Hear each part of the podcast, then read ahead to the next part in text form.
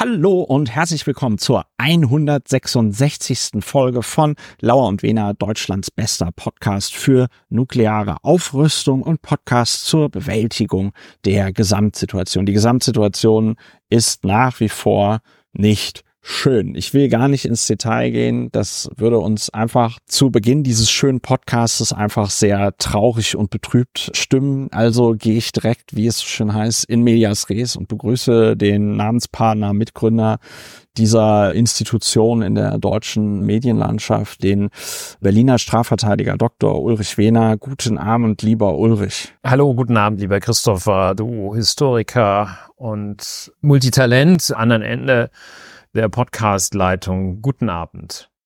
Ja, weil wir sitzen beide in unseren Safe-Häusern irgendwo in der Hauptstadt der Bundesrepublik Deutschland und sind aber im Herzen und über die Telefonleitung miteinander verbunden. So, Richtig. da wir ja nicht mehr darüber reden, wie es uns geht und da ich die Gesamtsituation sehr sehr knapp und prägnant zusammengefasst habe, kommen wir schon zum wichtigsten Moment in diesem Podcast, nämlich wenn du, lieber Ulrich, erklärst, was machen wir eigentlich bei Lauer und Wiener? Ja, Bewältigung der Gesamtsituation. Viele Statements fangen ja schon quasi seit immer an äh, mit dem Hinweis oder beinhalten den Hinweis, gerade in unseren Zeiten ist dieses jenes äh, welches besonders wichtig, aber deshalb auch hier, gerade in unseren Zeiten, in Zeiten wie diesen ist es besonders wichtig, die Emotionsregulation durchzuführen durch faktenbasiertes Aufregen und das eben das tun wir.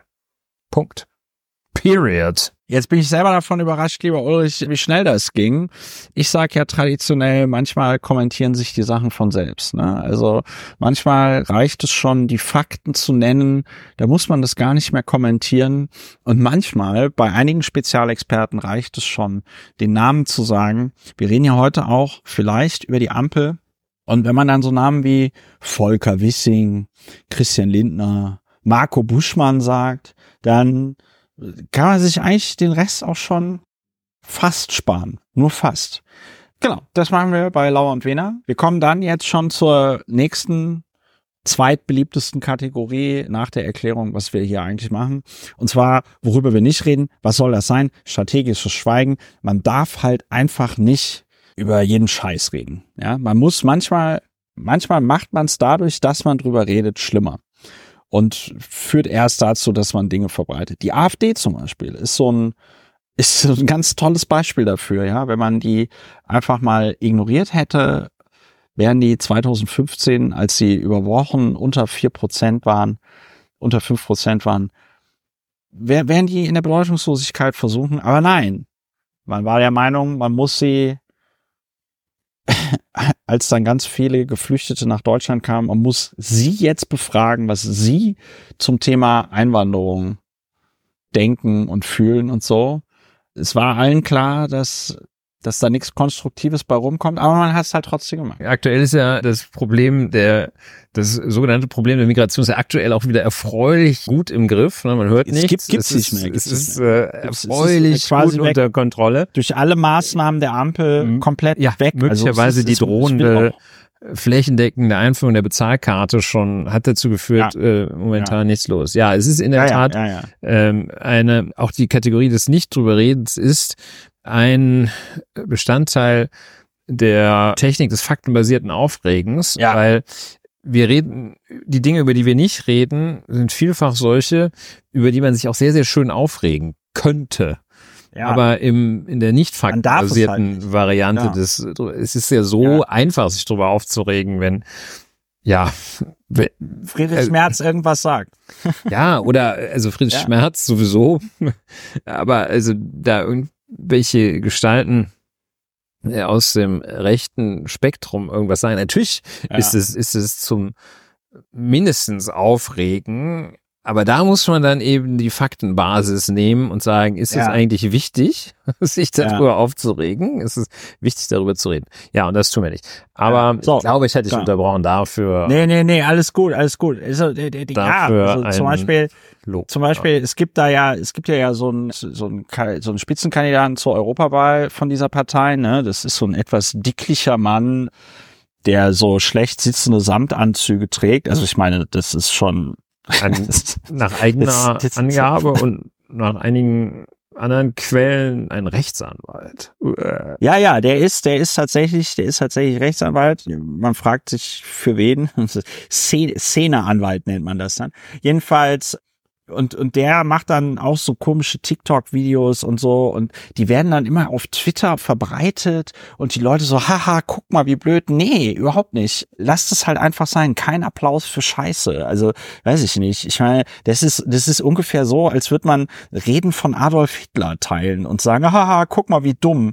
Ja, so, also man macht es halt einfach nicht. Strategisches Schweigen. Manchmal einfach. Ja, und die zwei Beispiele heute.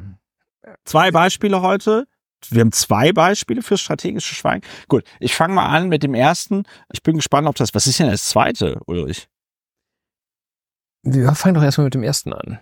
Okay, wir fangen mit dem ersten an. Ich bin jetzt vollkommen, also aus dem Oder Beispiel, kannst du dich denn nicht äh, konzentrieren? Doch, ich kann mich konzentrieren. Also begab sich zu der Zeit, dass der, dass der, dass der Satiriker oder Comedian oder wie man auch immer das nennen möchte, Jan Böhmermann hat in seiner Sendung, ich habe mir das gar nicht, ich, ich, ich finde das so unwichtig, ich habe mir das nicht mal richtig angeguckt. Auf jeden hm. Fall hat er in irgendeinem Zusammenhang in dieser Sendung gesagt, man müsste ja mal irgendwie Nazis callen. Und die Reaktion darauf ist schon quasi die Satire, weil wir erinnern uns, es gibt sehr viele Menschen, die in den letzten Jahren immer sehr entrüstet den Vorwurf von sich gewiesen haben, sie seien Nazis. Also auch immer schön betont haben, das, das sei ja unverschämt, sie in die rechte Ecke zu stellen und sowieso und überhaupt, ja. So. Und all of a sudden, diese Leute regen sich jetzt auf Twitter und, und überall sonst darüber auf, dass, ohne Spaß, ich meine, wie, wie heißt der, wie heißt der Typ da von der FPÖ in Österreich, Kickel oder so, ja? Der hat dann auch erstmal direkt rausgehauen, Jan Böhmermann würde zum Mord von AfD und FPÖ-Mitgliedern aufrufen. Und das ist so drüber, das ist so drüber. Ich weiß gar nicht, was im, was bei einem im Kopf, was da nicht stimmen muss. Ich meine, klar, ich weiß natürlich, was bei denen nicht stimmt. Das sind Rechte, denen fehlt die Ambiguitätstoleranz, die haben das Humorverständnis von, also so maximal 16, 16-jährigen Bullies, Schulhofschlägern in der Raucherecke. Die sind jetzt alle aufrichtig empört, dass, dass Jan Böhmermann dazu aufgerufen hätte, sie alle zu ermorden. Vielleicht nur als Einschub, was er wohl gesagt hat. Und es war eine Sendung über die FPÖ in Österreich. Ja. Und wohl so zum Ende hat er gesagt, bitte nicht vergessen, nicht immer die Nazi-Keule rausholen, sondern vielleicht einfach mal ein paar Nazis keulen. Ja. Das finde ich ganz wichtig, dass wir da das Zitat haben, über das wir. Ja, reden. Das, das, ja, gut, also für, für mich ändert es jetzt nicht so viel. nee, gar nicht, ganz im Gegenteil. Es ist natürlich schön, dass du, dass du nochmal den Kontext jetzt hier erwähnst. Ich war halt einfach ein bisschen zu faul, das noch rauszusuchen. Aber ja, also das ist der Witz. Man kann jetzt darüber diskutieren, wie gut dieser Witz ist. Ich persönlich finde ihn jetzt gar nicht so witzig, aber wenn man jetzt sich das so anguckt und den Böhmermann Markt, findet man den Spruch wahrscheinlich ganz witzig. Ich meine, aber auf das schmale Brett muss man erstmal kommen. Und ich finde diese Gehirnverrenkung, das finde ich einfach sagenhaft, ja. Also, dass Leute, die die ganze Zeit sagen, sie wären keine Nazis und sich immer mit der weißen Rose vergleichen und der Gipfel der Geschmacklosigkeit ist ja dann, wenn sie sich dann immer mit den Juden vergleichen, ja, und sagen, ja, wir sind die neuen Juden, ne. So. Und diese Leute, diese Leute sagen jetzt alle, ja, mit Nazis sind ja wir gemeint.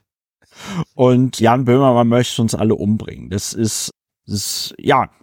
Aber man darf da halt nicht drüber reden, weil das ist, das ist schon von der Grundannahme her ist es halt so falsch. Darüber kann man ja auch nicht diskutieren. Das ist ja keine, diese Menschen sind ja nicht an einem aufrichtigen, tatsächlich jetzt Diskurs daran interessiert. Die wollen einfach nur rumpöbeln und nutzen jede Situation, um Leute anzugreifen, die sie kritisieren, insbesondere Leute, wenn sie auch dann für den öffentlich-rechtlichen Rundfunk arbeiten. Ja, und das in der Hoffnung, in der leider begründeten Hoffnung, dass schon bei ein paar Menschen dann letztlich nur hängen bleibt, der, der Böhmermann, der soll irgendwo zum Mord aufgerufen haben. Ja. Und das ist genau das Ziel der ganzen Übung. Und das ist perfide und wird von uns nicht mitgemacht. Deshalb wird da nicht drüber geredet. Da ja. Der, der Böhmermann kann da machen, was er will. Das ist einfach nicht der Rede wert, beziehungsweise wenn man drüber redet, wertet man es auf. Deshalb ist es noch nicht nur nicht der Rede wert, sondern es ist ja unter ja, vor allem der Rede wert. Ich meine, ich meine, du als Strafverteidiger kannst ja gerade auch nochmal erklären, dass zu einer echten Drohung auch gehört, und das wird ja, glaube ich, dann auch in so einem Verfahren überprüft, inwieweit man denn jetzt tatsächlich als normal normal denkender Mensch. Wie sagen die, wie sagen die Gerichte immer als naja, im Zivilrecht sind es so die billig und gerecht denkenden, ne? aber normal verständigen Menschen. Inwieweit man das tatsächlich jetzt als eine Drohung auffassen kann? Drohung ist ja als solches auch gar nicht strafbar. Also Bedrohung mit einem Verbrechen. Ein Verbrechen wäre, ein Verbrechen ist es natürlich, Menschen vorsätzlich zu töten. Aber man muss schon eine, einen überschaubaren, klar definierten Kreis von Personen ins Visier nehmen. Und Nazis gibt es leider so viele, das ist gar nicht definierbar.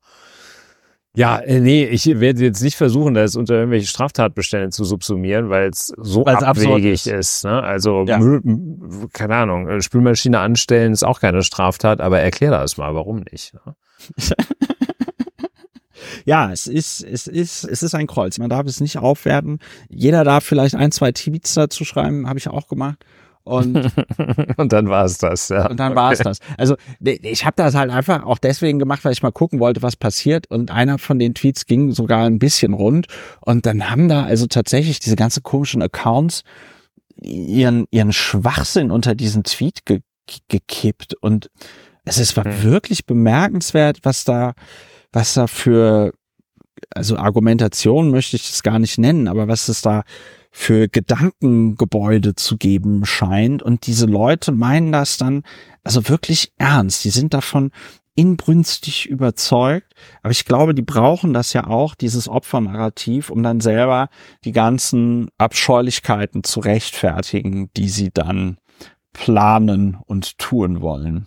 Ja, ja, ja, eine also die höchste Absurditätsstufe ist natürlich dadurch erreicht, dass man sich dann angesprochen fühlt. Ja, äh, ja, ja. Das ja, ist wirklich, ja. äh, das ist eigentlich äh, als solches schon, ja. wie der hat was gegen Arschlöcher gesagt. Äh, ja.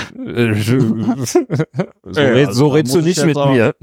so redest du nicht mit mir. Wie hast du mit meiner Mutter gesprochen? Nee, aber das ist halt auch tatsächlich dieses sich angesprochen fühlen und für Nazis Partei ergreifen müssen, das ist halt einfach so. Das ist, ja, und es ist der wildeste Vergleich, wo die so sagen, wenn das jemand über Flüchtlinge oder Afrikaner, hat einer gesagt, wenn das jemand über Afrikaner sagen würde, ja, mh, es ist halt, ist halt nicht über Afrikaner gesagt worden. Also jedenfalls ja, nicht von, ja, ja also das ist, äh, das ja, vor allen Dingen, ich finde, es macht halt auch, es macht halt schon, jetzt diskutieren wir es ja tatsächlich, aber es macht halt schon auch einen Unterschied, ob die Typen, über die man das sagt, in einer Satiresendung in den letzten, weiß ich nicht, 20, 30 Jahren für 191 politisch motivierte Morde verantwortlich waren. Nein, nein, das macht überhaupt nicht den Unterschied. Also das, das ist für schon, mich schon. Das ist schon zu, richtig, aber das ist schon zu weit fortgeschritten in der, in der Überlegung, äh, in ja, der Argumente. Ja. Damit bist du da schon viel zu tief drin du hast natürlich vollkommen recht, man muss sich eigentlich hinstellen und sagen, sag mal, wenn irgend so ein dahergelaufener Fernsehtyp was gegen Nazis sagt, wieso fühlst du dich denn dann da angesprochen? Ich finde, genau. Ja. Und das ist dieser, also das ist fast ein Selbsterklärer auch. Das ist, ja, äh, würde ich sagen, also Jan Böhmermann erwähnt, dass man Nazis keulen soll und total viele Leute beschweren sich darüber. Das heißt, ja, das reicht eigentlich, ne? Das hätte fast gereicht, das, das kurz das hier zu referieren. Ja, das ist, ja, das ist genauso wie damals, als der da diese, diese Plakate gemacht hatte mit der Lindner Lehfeldbande. und, und sich dann da auch die ganze FDP komplett empört hat, wie man denn sowas machen kann. Tja. Tja, ja, ja, ja, ja. Augen auf bei der. Liebe HörerInnen, Das war die Vorschau zur 166. Folge von Lauer und Wehner. Ulrich und ich reden dann noch über den Bürokratieabbau in Deutschland, ein Thema, das alle Jahre wieder insbesondere von der FDP und der CDU, CSU vorgebracht wird und ganz, ganz viele Probleme in Deutschland lösen soll. Und dann reden wir noch über den Zustand der Regierungskoalition auf Bundesebene und fragen uns, was das alles soll und wie man das alles finden soll. Man kann diesen Podcast unterstützen. Wenn ihr diesen Podcast unterstützt, bekommt ihr ihn früher und mit Kapitelmarken. Dafür müsst ihr Folgendes tun. Ihr geht auf plus.lauerundwener.de. Dort findet ihr alle Informationen dazu. Im Wesentlichen ist es ganz einfach. Ihr richtet einen Dauerauftrag ein, ihr schreibt mir eine Mail und dann bekommt ihr einen Account und dann geht's schon los. Und wenn ihr diesen Podcast bereits unterstützt, möchte ich mich an dieser Stelle ganz herzlich bei euch bedanken und dann hören wir uns demnächst bei Lauer und Wiener. Macht's gut.